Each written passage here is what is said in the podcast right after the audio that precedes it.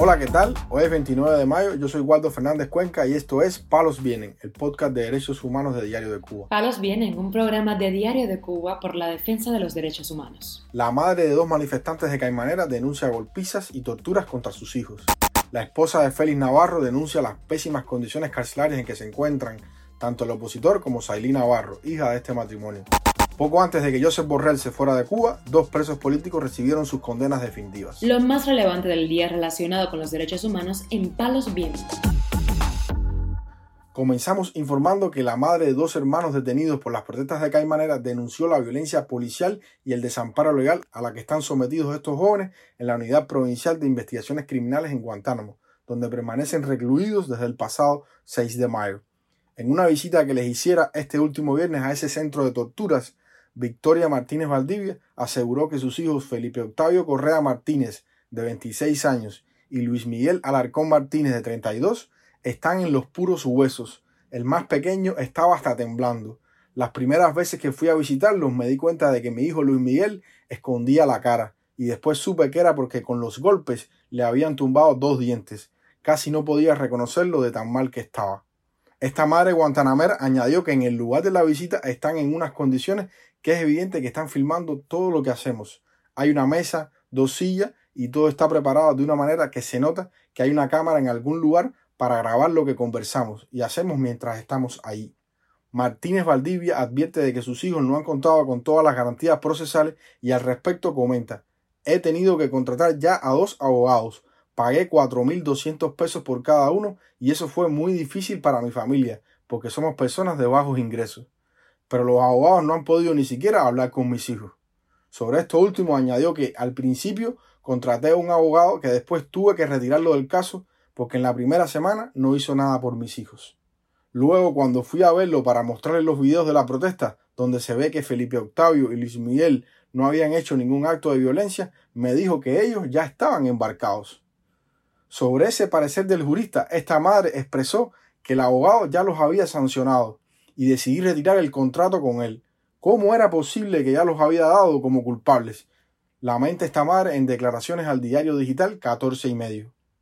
Esta madre también añade que cuando fui a ver al instructor policial del caso, el primer teniente Dailovis Torres me dio un papel que dice que están siendo procesados por desorden público y a Felipe Octavio le ponen también que lo están procesando por resistencia.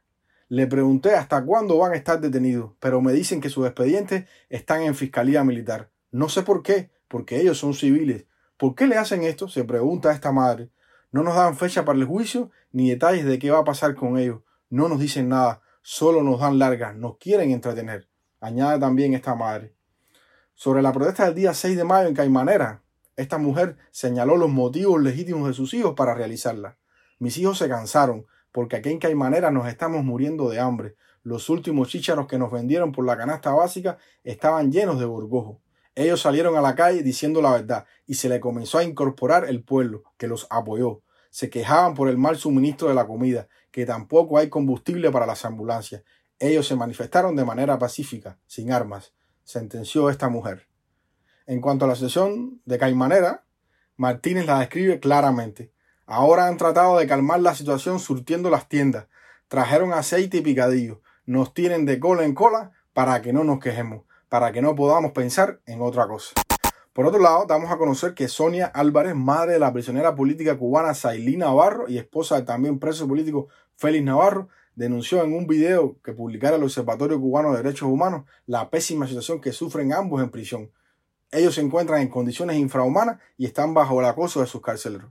Escuchemos sus palabras. Mi nombre es Sonia Álvarez. Tengo dos familiares presos Sailí Navarro, que es mi hija, y Félix Navarro, que es mi esposo.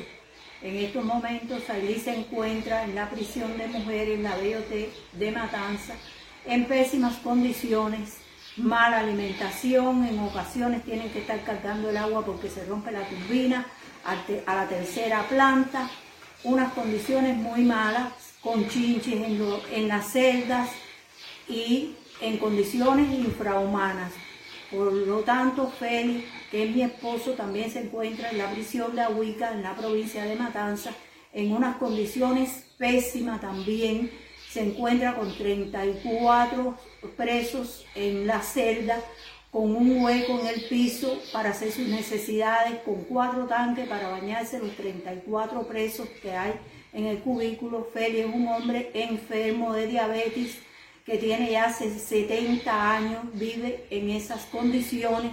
Ya hago un llamado a la comunidad internacional que se haga eco del dolor y del sufrimiento de los familiares de los presos políticos que están injustamente en las cárceles cubanas pasando tremendas necesidades, tremendos abusos, con golpizas, con mala alimentación, con todo lo que puede pasar un preso en Cuba. Félix Navarro, declarado prisionero de conciencia por Amnistía Internacional, ya había cumplido varios años en prisión, al ser uno de los periodistas independientes y opositores encarcelados durante la Primavera Negra del año 2003.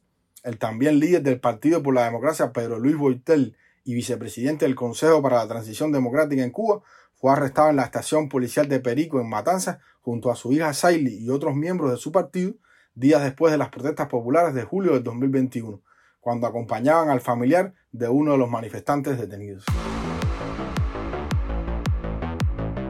Palos viene. Para finalizar, informamos que el Tribunal Municipal de Habana del Este condenó este 26 de mayo a los hermanos Esquisander y Erisdel Benítez Moya a 10 meses de privación de libertad para cada uno por los delitos de resistencia y desacato respectivamente. Estos jóvenes integrantes del movimiento opositor Unión Patriótica de Cuba fueron arrestados en febrero de este año. A Esquisander lo arrestaron el día primero de ese mes y cuatro días después las fuerzas represivas arrestaron a Erisbel. Las detenciones de ambos activistas ocurrieron en el reparto Mañana en Guanabacoa, en La Habana, localidad donde residen junto a su madre Mercedes Moya Isaac, quien también es miembro de la UNPACU. Sobre cómo ocurrieron los hechos que llevaron a la detención de estos activistas, la madre dijo a Martín Noticias que debido a la necesidad tan grande que estamos pasando, ellos tuvieron que salir a vender algunos panes y fueron sorprendidos por el jefe del sector, quien les dijo que estaban cometiendo un delito. Cuando llegaron a la casa, ambos hermanos me lo explican, pero tenían la necesidad de vender o de cambiar estas dos bolsas de panes que les quedaban para poder llevar algo a la mesa. Moya Isaac expresó además que ya el jefe del sector los estaba velando y se lo vuelven a encontrar en una parte distante del lugar donde lo habían encontrado en horas de la mañana. Ella estaba allí, acompañada por una inspectora. Esquisander le dice que no está identificado como policía porque no estaba uniformado. Entonces se le tira y lo maniata de tal forma que mi hijo obtuvo un certificado médico por lesiones, cuenta esta mujer. Cuando Erisdel vio aquel maltrato comenzó a grabar y a gritar que en Cuba no se respetan los derechos humanos. Por eso lo cogen y lo sentencian, porque dice el tribunal que ha salido una ley que ya no se puede grabar y que eso es una falta de respeto que no podía expresarse en contra del sistema, relató esta madre habanera. El nuevo Código Penal aprobado recientemente prevé sanciones de hasta tres años a quienes insulten a los altos funcionarios públicos y tipifica que incurren en delitos de sedición a quienes se manifiesten o realicen acciones de desobediencia civil y propaganda contra el orden constitucional y el Estado socialista. A todo esto se suma que durante su detención las autoridades policiales mantuvieron a Esquisander esposado a un poste de electricidad por dos horas. Lo irónico de esta sentencia es que fue dictada mientras el alto representante de la Unión Europea en política exterior, Josep Borrell, visitaba La Habana para estrechar lazos con el principal aliado de Putin en América Latina. Esta condena es una muestra del fracaso de esta visita y de lo bien que sabe moverse la dictadura en su diplomacia exterior, mientras que a lo interno mantiene incólume su política represiva. Palos Vienen, un programa de Diario de Cuba por la defensa de los derechos humanos. Estas han sido las noticias de hoy en Palos Vienen, el podcast de derechos humanos de Diario de Cuba. Pueden escucharnos en DS Radio, Spotify, Google Podcast, Apple Podcast, Telegram y SoundCloud. Yo soy Waldo Fernández Cuenca y mañana regresamos con más noticias.